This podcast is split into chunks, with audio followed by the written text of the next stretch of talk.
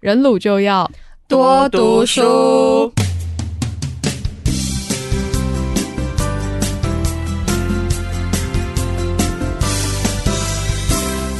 今天，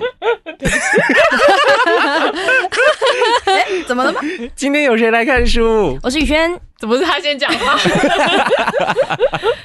还有谁？我是云听，我有读书。抢先，抢先！哎、欸，很过分的，卡住我的话 是怎样？我是亚博，他也有读书，我也有读书，我也有读书。我是猪哦，这是我们的全新单元，人鲁就要多读书。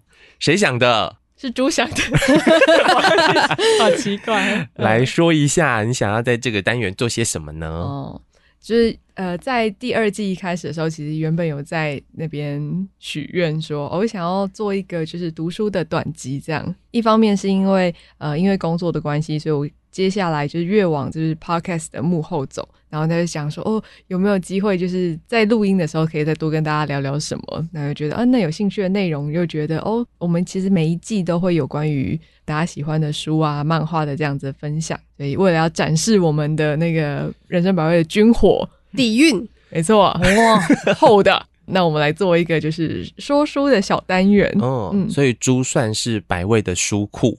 书虫，小小书虫，每天都吃书这样。嗯，刚好坐的位置离书柜比较近一点，这样。嗯，哦，那这个人鲁就要多读书的单元，目前这是这句话是谁想的？呃，是小小卤，小卤想的小卤猪，好可爱，小卤猪，小卤猪耶，没错，就是中国有一个学霸，一个一个女生，然后就是好像考上一间就是非常有名的学校。媒体在采访她的时候，就问她说啊，是什么激发你认真上进的？然后她那时候就回了一句说，呃，人丑就要多读书呗。哇，受到启发，对 哦，对，我们不一定丑，但我们肯定 肯定鲁，我们也要多读书。嗯，哦，我们鲁吗？逃不开这个话题，可以自己定义的吧？嗯，我觉得我现在还没有活得很自在啊，什么之类的。你很不鲁。今天是礼拜二，笑话是不是？Tuesday 不鲁。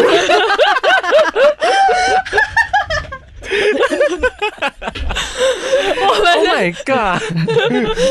太浪算了。那说说的单元的话，基本上就是诶，卤猪我，这 NG 太多了。对，会由我来做单元的设计。对，嗯、那每一次的话，可能会因应一些可能在百位里面工作常遇到的一些议题啊，或者是联想到的一些关键字来做这些单元。那这些单元的分类方式其实蛮主观的，不一定会像是大家在图书馆里面看到，就是社会科学一类、哲学一类、嗯、自然科学一类这样。但我觉得这个分类因为是主观，所以才很有趣。因为工作者进入到田野或是进入到工作现场的时候，其实你在方方面面无管。无感，无感。哦，你感。你你刚讲无感哦，无感。图图书馆，你好难，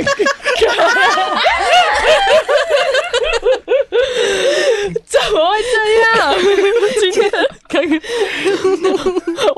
我们的阻尼器啊，阻尼器，阻尼器走了，摇摇晃晃，我们现在好大的震荡，还对，就是。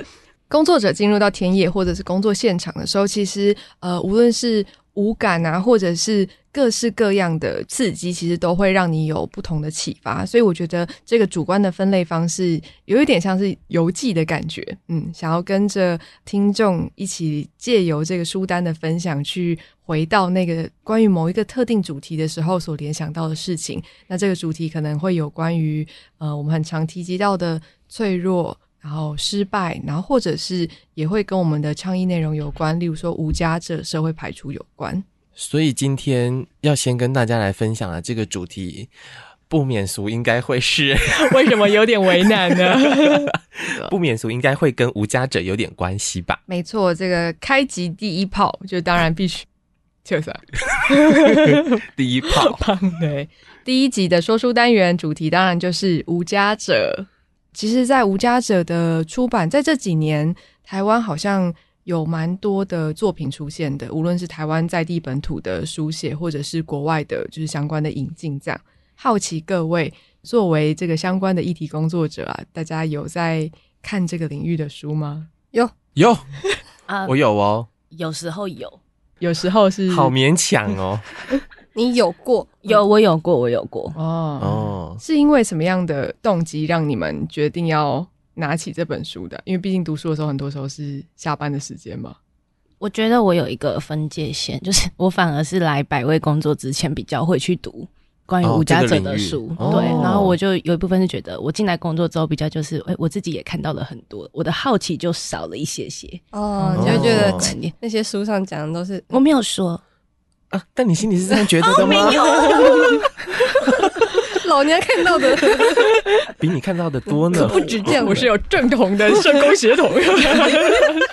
我还能讲了啊！那我的话是因为百味的餐饮组规定，委屈了，必要的就对了，就是会开一个读书会这样子，然后每个人在每一年的时候都要读一本跟议题相关的书籍这样子，然后指定跟主持的伙伴就是卤猪，小卤猪。哦，我现在才知道，所以每年倡议组要一个人选一本书读，没有卢珠选一本书给大家读这样子。哦，所有人读同一本吗？对。哦，我们读书会进行的方式，我后来发现，因为其实我自己以前大学或者是任何时间点都没有参加过读书会，后来才发现百味的读书会是一个蛮严格的一个，要写 memo，就是像大学在报告那种感觉。嗯，我我好像有参加过几堂。我有点忘了，嗯嗯嗯，后来就退出了吗？我从来没有加入过这样。啊，对，我们开放旁听这样，旁听生可以不用读书这样。对对对，哎对。但我觉得很有趣的是，在这个读书会的过程里面，其实会把书上所列出的，不管是现象或是它的分类、它的诠释，跟自己的工作经验做对照的时候，就会有很明显有趣的差异。那那个差异，我们就会进一步的去探讨。那是因为我们的视角不一样吗？我们的位置不一样吗？那如果是我们自身的角度来看的话，自己又是怎么去面对或者去理解这样子事件的发生？哦，嗯、就是可能我觉得在最一开始，因为参与读书会的经验就是少之又少，所以在最一开始要去，不管是从一开始的阅读到整理 memo，就是这段时间其实蛮痛苦的。哦，那我要我一定要言之有物，因为其他伙伴就是真的是信手拈来，就是一大堆就是很很好听的故事例子。嗯、殊不知大家都很痛苦的，就是可能呃 memo 缴交的期限是礼拜三的午夜十二点这样子，但可能读书会的前四十分钟都还有人陆陆续续在寄送 memo 过去这样子。哦、每一个人寄给我的 memo 的信都会写说对不起。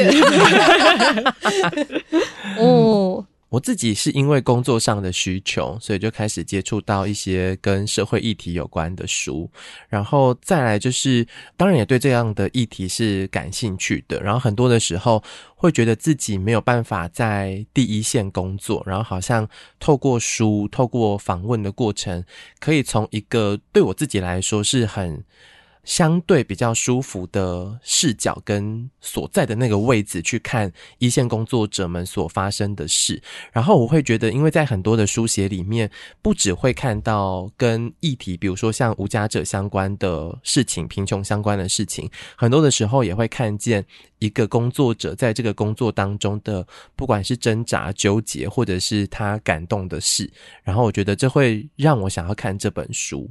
那亚伯，你不会觉得就是我已经访谈过这么多人了，我不需要看书了？哦，不会耶，我到现在还是就是访谈之前，如果我已经确定要访这本书，再难吞我都会把它全部看完。啊、哦哦，你说因为要访谈这个作者？哦，对对对对，哦，呃，你说主动拿起来看的话，我最近比较常主动拿起来看的是绘本，嗯、然后其实我在绘本当中也看到了有一些跟贫穷相关的题目，然后我觉得其实蛮有趣的，这样。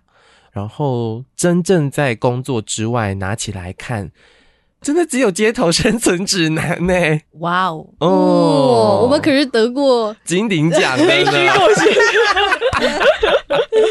哦哦哦！街头生存指南，感谢亚伯，我们开始进入正式的、哦、介绍书介绍。没错，关于无家者的议题的话，在台湾跟国外陆续的出版都蛮多的啦。我印象中，因为刚才亚伯刚才讲到的街头生存指南，就在我们二零一八年吧，对，这本书有得到那个金鼎奖。对，就得奖之后，其实后续就会有一些出版线的这样子的记者会对得奖者做一些访谈。在当时就有记者就问到我说：“哎，你就是他好奇为什么这几年关于无家者议题的书这么多？”那其实，在前一年的话，就是呃，另外一个出版社游集，他其实也有跟我们的友团芒草心一起合作，就是呃，出了《无家者》这本书，这样、嗯、对。那再再后来，其实又有台大社会系老师黄克先老师，他有就是也出版了，就是《微带生活》等等的。那好像我不知道哎、欸，就是在公众的这样子的出版的领域里面，大家可能对于无家者这个群体，是不是其实不陌生？我觉得不是，嗯嗯。就我自己的访谈经验当中，我发现比较容易收到听众回馈的，还是更大众一点的，而不是那么主题很明确的。就是有的时候可能会挑选到的书，它的议题方向取材是很明确的，它可能就是讲某一个特定对象的故事。可是我发现大家会更更喜欢的是一种很。可能更日常，或者是更生活当中会碰到的课题，比如说心里面相关的书籍，嗯，呃，或者是像婚姻关系的这种书籍，就是我发现是大家好像比较容易产生共鸣跟会有回应的。哦，就比较偏向是在成品的那个销售排行榜前面，哦，会在前面。然后比如说像是。火来了，快跑！这种书，哎、欸，你怎么 其实心灵励志会要这样我没有，但要讲议题，就是我觉得它对于、uh, uh, 对于大家的生活来说，还是更靠近一点点。就是相较于无家者，如果我没有主动的要去靠近这个议题的时候，它、嗯、好像其实会跟我有一个距离。嗯嗯嗯，了解，原来是这样。我自己觉得无家者的这个群体，他在他在议题上面，他确实是跟社会一个程度上面是。比较远的，因为并不是那么多人认识街友游民，或者是也不一定有亲身接触过。那在这个部分的话，其实它也赋予了，呃，因为它在城市里，但又跟人疏离，所以反而形成了一种异色的观看视角嘛。对，就是它仿佛代表了一个群体，然后那个群体在同一个城市里跟你生活，但你完全不认识他，而且他的行径仿佛很古怪。所以无家者他的处境的话，他被书写的时候，其实并不是以一个跟你我相关的人，我们要来认识这样的群体，而是那里有一群人，他们到底在想什么？哦。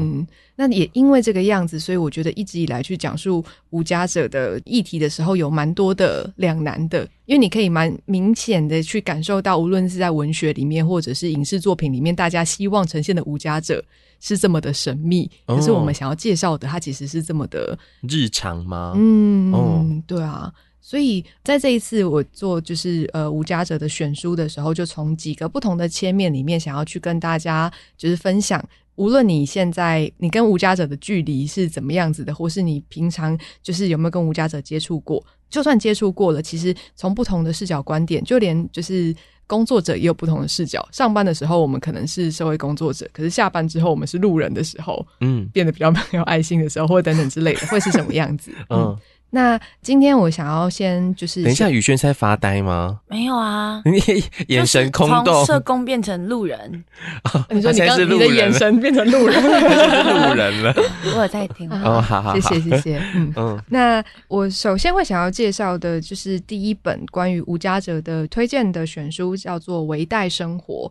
微带生活的话是，就是由台大社会系的老师黄克先，他他是在二零二二年出版的书，内容主要记录的是关于在台北万华区艋舺公园的无家者的生态生活圈。嗯，那其实当时克先在做田野的时候，也刚好是我觉得蛮巧的。我我们跟克先是在差不多时间里面进入到无家者议题领域，大概是在二零一五、二零一六的时候。那那个时候他在那个蒙雅公园跟芒草心做田野，然后我们也刚开始就是成立了人生百味，然后开始有了就是呃社会倡议的这些行动。这样，那一路以来就是在阅读这一本书的时候，你会看到一个蛮有趣的观点。在当时克先在讲述说为什么他想要写这本书的时候，正因为我们前面讲的那个就是原因，大家都觉得就是无家者好像是社会的绝缘体。跟这个社会一点关系都没有。呃，他想要呈现的是，其实人不可能单独的存在在一个城市跟社会里面。他想要呈现的是，在公园里面那个别人所不知道的这个环境里面，其实有着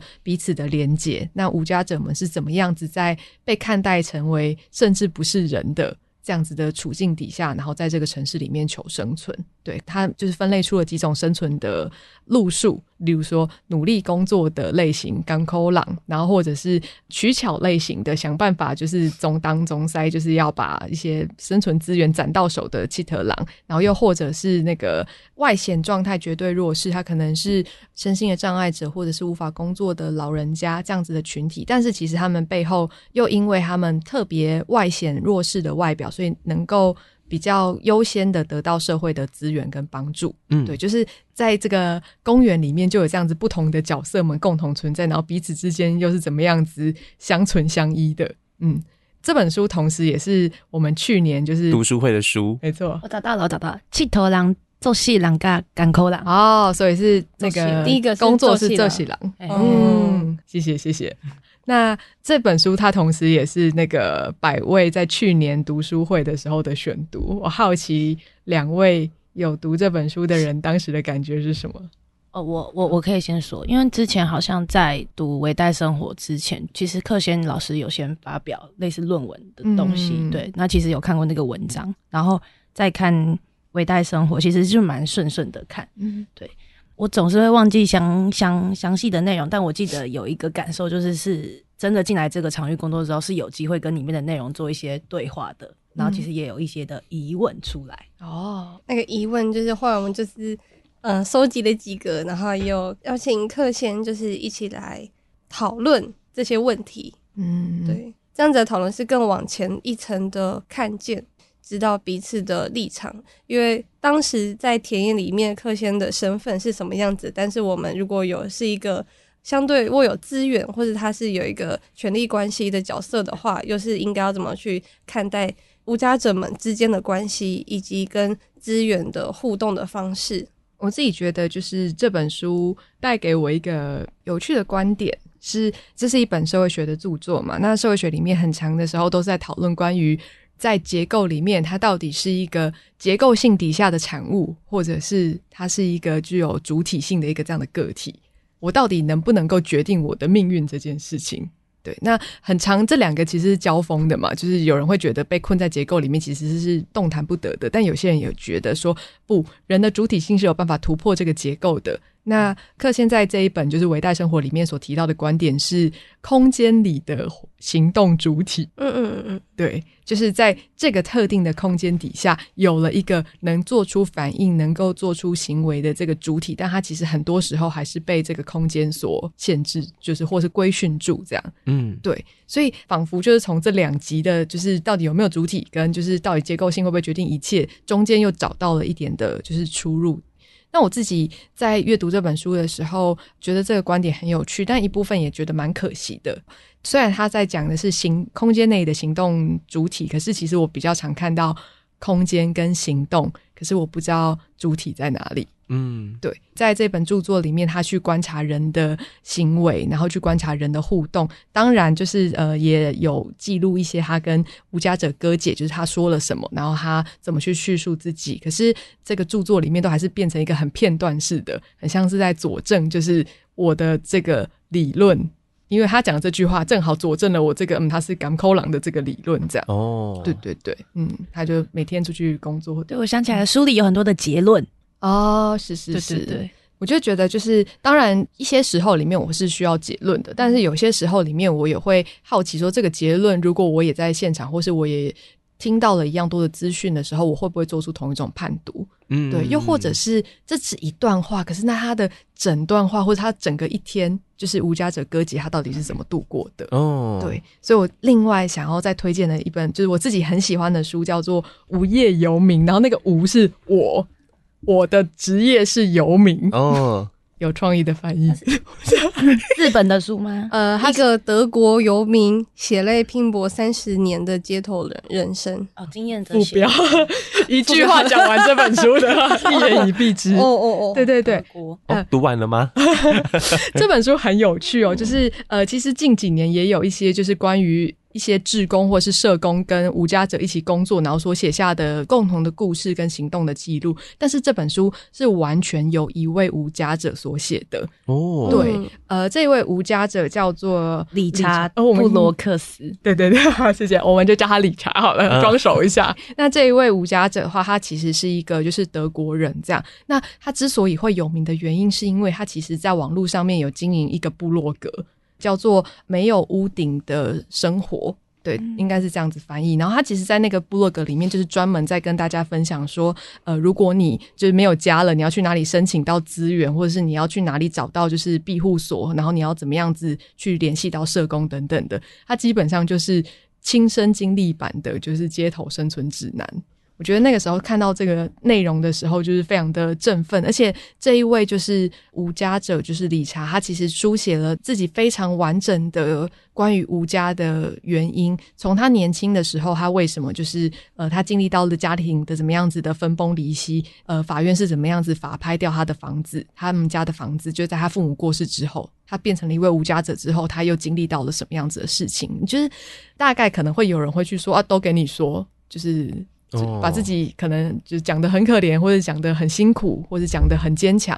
可是我觉得这个问题很有趣，就是其实我们没有没有人会去质疑学者，觉得你怎么这样子做判断？就是你怎么认为这个断论是对的？然后，但是我们却会很常去质疑经验者，说你到底有没有美化你的故事？嗯，所以在看见这样的故事的时候，他们也有可能会被指责吗？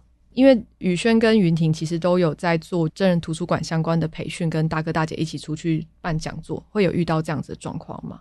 像我就有遇到大哥，他可能就会觉得自己的人生经历是，他会为自己贴上失败的标签。嗯，对，那可能他就会觉得说，我讲这个故事，一个是他自己会觉得很丢脸，嗯，这有什么好讲的？这又不光彩。那第二个，他就会觉得，那真的有人会想听吗？嗯，我觉得确实是会有这些的心情。嗯。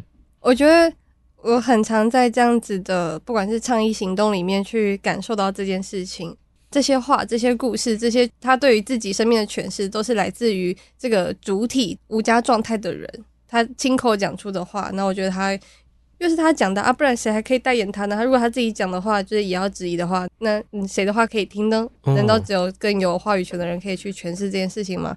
但是同时，我在另外一段也会担心说。那听到这个故事的人会不会能不能够真的理解他？嗯，所以会很常充当一个去不断转化内容或补述内容的角色。可是那个角色同时必须也得很诚实的说，我我会收敛一些东西，我会我会拿掉了一些东西。嗯，那是我那是我在现场的一个。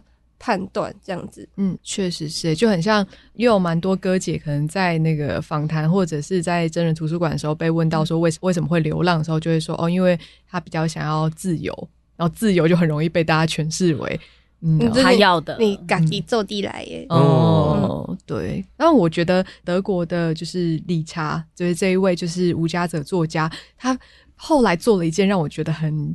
惊艳的事情也是我这几天查才知道，就是他在二零二三年，就是今年的时候，他就出版了一本书，叫做《没有屋顶的德国》。哦，对，他其实进一步的去访谈了关于德国的，就是无家的家庭或是脆弱的家庭，用他的生命经验的方式，然后他就去访谈了大家，然后去记录一下更多无家群体的故事。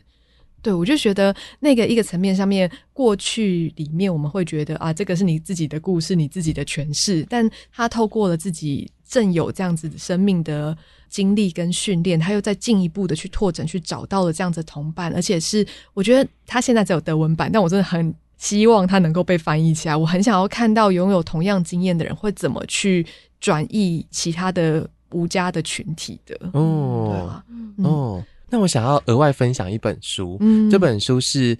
它的名字叫做《谁是外来者》。《谁是外来者》这本书，它讲的并不是跟无家群体有关的，就是比如说我真的是没有家的这个状态。它讲的比较是一个心理上面的流浪的那一种状态。这样，它讲述的是在一九七五年越战之后，有一群人逃到了德国，跟逃到了台湾。然后这一群人他们在流浪的过程里面，怎么去看待自己？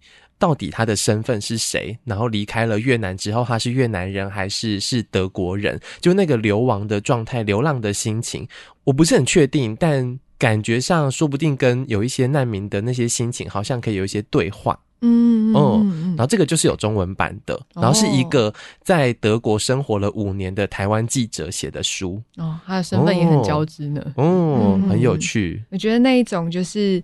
带有自己的某一个特定的生命经验，但你找到的那个有共鸣的对象，他其实不一定要是全然跟你一样的肤色、一样的外表，嗯，就是在那个之外，其实你们很有机会是在生命里面有其他连接，然后你就会发现说，哦，原来我们不是只有一个人。哦，嗯。很有趣，所以就是推荐大家可以去阅读看看，从那个主体观点里面所出发的书，我觉得那个对照下来，就是跟社会学其实会产生蛮大的冲击，跟一个蛮大的启发。这样，嗯，之后想去看这本书。哇，嗯、今天顺利推荐一个，太好了，耶，推荐出去。那刚才有提到，就是从社会学的观点，然后跟主观的个人的，就是这个生命经历的主体的观点去做的著作。那呃，社会学里面，因为其实不同的学科里面会强调的，就是论述或是去看的那个切面可能不太一样。例如说，社会学会去看的就是权力关系。那另外一个面向里面，但其实学科有非常多。我觉得我们在最一开始接触到无家者的时候，最常听到就是呃社会学的概念，因为它真的跟阶级跟就是呃贫富差距非常有相关。但其实我们后来又开启了另外一个新的视角，叫做城市。我自己很喜欢，就是从城市的观点里面去出发，看到一个群体，它一个层面上面呼应到我们前面所说的空间里面的行动主体，但是它又不那么完全的跟制度跟规则有关，嗯，不是那么条列式的。其实城市涉及到了很多硬体跟软体的空间，那也涉及到很多不同的存在在这里的人。那其实这每一个都不一定是要跟动法条才有办法去造成的改变。我自己蛮喜欢的，就是从城市观点里面，就是出发去讨论无家者跟底层群体的书有两本，一本是《街头生存指南》。我自己很喜欢，我，我，我自己很喜欢我自己写的，我自己也有带一组。哎、欸，其实写完这本书的时候，我就彻底失忆了，我完全忘记写了什么吗？完全，我觉得在写书的过程，很有一种就是把所有吃进去的东西全部吐出来，然后就是你身体就完全的被净空的感觉。哦，对。那《街头生存指南》，我觉得在最一开始我们自己想要写的时候，其实是想要从一种有趣的反叛的视角去看，就是无家者议题，因为以前在新闻里面或者在一些异色的周刊里面，都会用一种就是很可怜或是很可怕的方式去形容你陌生的群体。可是我们在那段时间里面，就是跟着无家者哥姐们一起生活，对，跟着大家去教会听那个祷告，然后领餐这样。Oh. 对，你去领餐？有有有，我们去领餐。然后我们那时候还有去那个运动中心洗偷洗澡，哎、oh. 欸，不是偷，哎、欸，有付五十块洗澡这样。对，就是去体验大家在做这件事情。然后但是那时候写作的那个心情很有趣。呃，举一个例子，那个时候我在访谈的时候，有一个单元是用水。然后我那时候就觉得，哎、欸，这用水这单元其实蛮无聊的，因为你只要拿着一个水壶，你到去哪里都可以装水。但我去访谈，就是呃无家者哥姐的时候，他们就说，就是要装水其实还蛮困难的，有时候他们就会选择买矿泉水。然后我就说，哎、旁边的学校或是。就是附近的那个什么区公所，什么进去都可以装水啊。他们就说他们其实不太敢进去里面哦，对，进去的那个压力感是很大的，哦，或者是会被警卫拦下来。那我自己真的后来也因为就是循着哥姐们的视角，就是我不是刚好路过要去装水，而是我就是走进去专门要直直的走向那个饮水机的时候，压力就油然产生这样。哦，对，就是还蛮。蛮神奇的，但你也看到说，正因为城市有这么多的公共区域跟边边角角，所以底层的人们才有办法在这里，还是活到了一个就是体面的这样子的状态。哦，嗯，那个就很像是我很想要尿尿，然后走进麦当劳，但是我没有要买东西，压、力很大哎、欸，对，哦、就就哦。我好像应该再转头去买个大树。对对对，对 啊，嗯嗯，对，我就你去 seven 上厕所的时候也是，就想说，哦，我要先买东西再进去厕所，还是我要出来之后再买一个东西？那我要拿着那个泡芙进去厕所。嗯嗯，那另外一本我觉得很赞的书是那个呃，一个社会学者叫做杜尼尔，他所写的就是人行道。嗯，那人行道也是我们在某一年的时候的读书的选题，这样。对，但我自己在阅读的时候，觉得它跟就是维代生活阅读的氛围其实蛮不一样的。杜尼尔就是这个学者，他其实就完全的融入了那个纽约第六大道的无家者、街卖者跟拾荒者的生活。哦，纽约第六大道是他们比较贫穷的一个区域嘛？嗯，是那边有一个背景的脉络，就是在过去的时候，他那边其实是一个比较便宜的区域，所以也吸引到了一些小资或者是一些嗯，像文化圈的人。雅痞的人这样子进驻到里面，所以它变成其实是一个相对多包容、多元一点的区域。那个真雅各的，就是伟大城市，也是在同一个区域所写的书。嗯。对，所以在那个时候，他他他跟无家者跟接麦者的关系是好到他可以直接的把他的那个录音机就是放在那个接麦的那个卖摊上面，然后就让他们放了一整天，然后他再收回来听里面的就是录音档。那甚至是他有时候去做田野的时候，就会被就是接麦者说：“哎，你帮我顾一下摊，我要去厕所。” 对对，关系是蛮好的。然后你就觉得他在那个里面看到了很多城市跟人之间的互动关系。刚才那个就是宇轩问到说，这个地方是特别贫穷的区域嘛，然后，但其实它不是贫穷区，它是一个雅痞的区域。但也因为它雅痞，它的文化多元，所以正包容了不同的人都可以存在在这边。当然，也不是都和乐融融了。他在那个书里面提到了很多不同的张力，或是彼此之间紧张的关系。但在其他区域，这些互动其实甚至是没有的。所以我就觉得，从城市的观点去看的话，其实蛮有趣的。而且你也会看到那个更多关于人的介入点，因为你就是在城市里面生活的人嘛。那呃。我刚刚想要用博客来找，可是找不到。你要在成品线上找到。他现在没有在博客，早说在博客。哦，大家知道，如果要看这本书，可以搜寻游集文化，就是这本出版社。耶赞哦，非常推荐，是一件很有趣的书。嗯，好，问题结束。好，在 在哪里买到这本书？那我要到哪里才能买到呢？因为我想看呢。哦，对，这本书真的非常的有趣。这样，嗯，那人行道的这个作者其实还有一个就是蛮有趣的，就是讨论，就是其实他在社会学领域里面其蛮常被批判的一个点，就是他太相信他的受访者跟他的田野对象了。嗯，他的取径非常不一样，就是他。讲什么？他是完全的收入进去他的著作里面，并且就是为他的田野的对象去找到相关的理论去支撑的。对，那这个在学术里面可能就被批判说，那你的就是呃往后一步的观察跟你的批判性的思考，其实在里面是比较少的。没有，因为我蛮讶异，就是记录他们的故事，那就是完全相信他们所说的这件事情会有什么样子的问题，这样子。哦，我我我我我在消化。他们的质疑哦，你说那个骂人的领域对吧？社会学骂人的科学，对对对，嗯，对，我觉得就是他们呃，因为他们有非常多的需要去做更锐利的批判，或者是在这个互相的批判之中去找到那个更清晰的路径到底是什么的过程，对更客观的吗？所谓更客观，对他们来说，所谓更科学的。但其实我觉得也蛮好的啊，就会有很多不同的视角。那如果大家想要用。有有更多不同的认识，那就每一本书都 看一看哦。哦，没错没错，所以就讲到了这个相信人，然后跟人站得很近这件事。因为杜尼尔他之所以会这么的相信他的田野对象，也是因为他跟他们站得很近的关系嘛。那呃，另外一群就是跟呃无家者群体站得很近的，其实就是工作者。嗯。对那在这边的话，我也想到了两本，就是工作者就是出发的这样子的书籍。一本是就是无家者，感 对，我是不是一直很像那几个字一直重复？一本书，无家者是一本书，就叫无家者，就跟无业游民一样，也是一本书的名字。对，哎，无家者是由我们的伙伴。组织芒草心所出版的就是书籍，然后它记录的有不同的无家者的故事之外，其实它背后还有记录了几位呃，包含公部门的，然后包含就是 NGO 的社工的故事。嗯，对，我觉得那个对照的视角底下蛮有趣的。那另外一本叫做《欢迎来到一六一号》，对，哪里啊？对哪里？就是那个梧州，哎、欸，不是梧州街，那个广州广州街一六一号。对，广州街一六一号是我们的另外一个伙伴组织——梦想城乡。那大家可能在媒体上面的能见度不一定呃那么的高，但他们其实是一个很深度在做无家者的艺术陪伴团体的这样子的团队，所以他们在书籍里面就很细致的去记录到的，就是他们在做无家者的木工班啊，然后或者是创作班的时候的心路历程。然后之前还有，现在已经没有了，但之前还有做过导览。哦，对，嗯，就很多的交锋。我印象中，我有参加过他们几次的那个导览，然后就有一些很有趣的对话，像是一个吴家者的大哥导览员，他经过了一间冰店，就说啊，这间冰店好贵啊，就是我以前都就是不敢走进去啊，这样子的。然后那个老板就觉得超级尴尬。哦，对，就是有很有趣的交锋。那你要完全相信吴家者的话吗？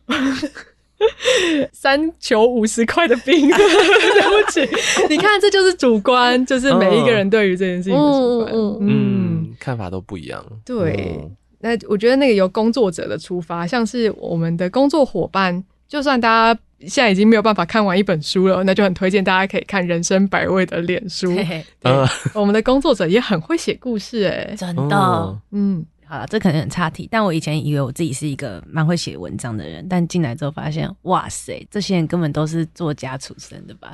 你店长 U 的故事也很可爱啊，对，你就会用可爱来形容。有可爱的故事，我要看这个，我要看这个。开玩笑，开玩笑，我要看这个交锋，吵架，有趣的故事。对，就是因为我们的哦，很推荐大家也可以看人生百味的脸书啦。就是因为我们的工作者，嗯、就是你细看的话，你就会看到我们的每一篇的故事底下，其实都有注明是不同位的工作人员。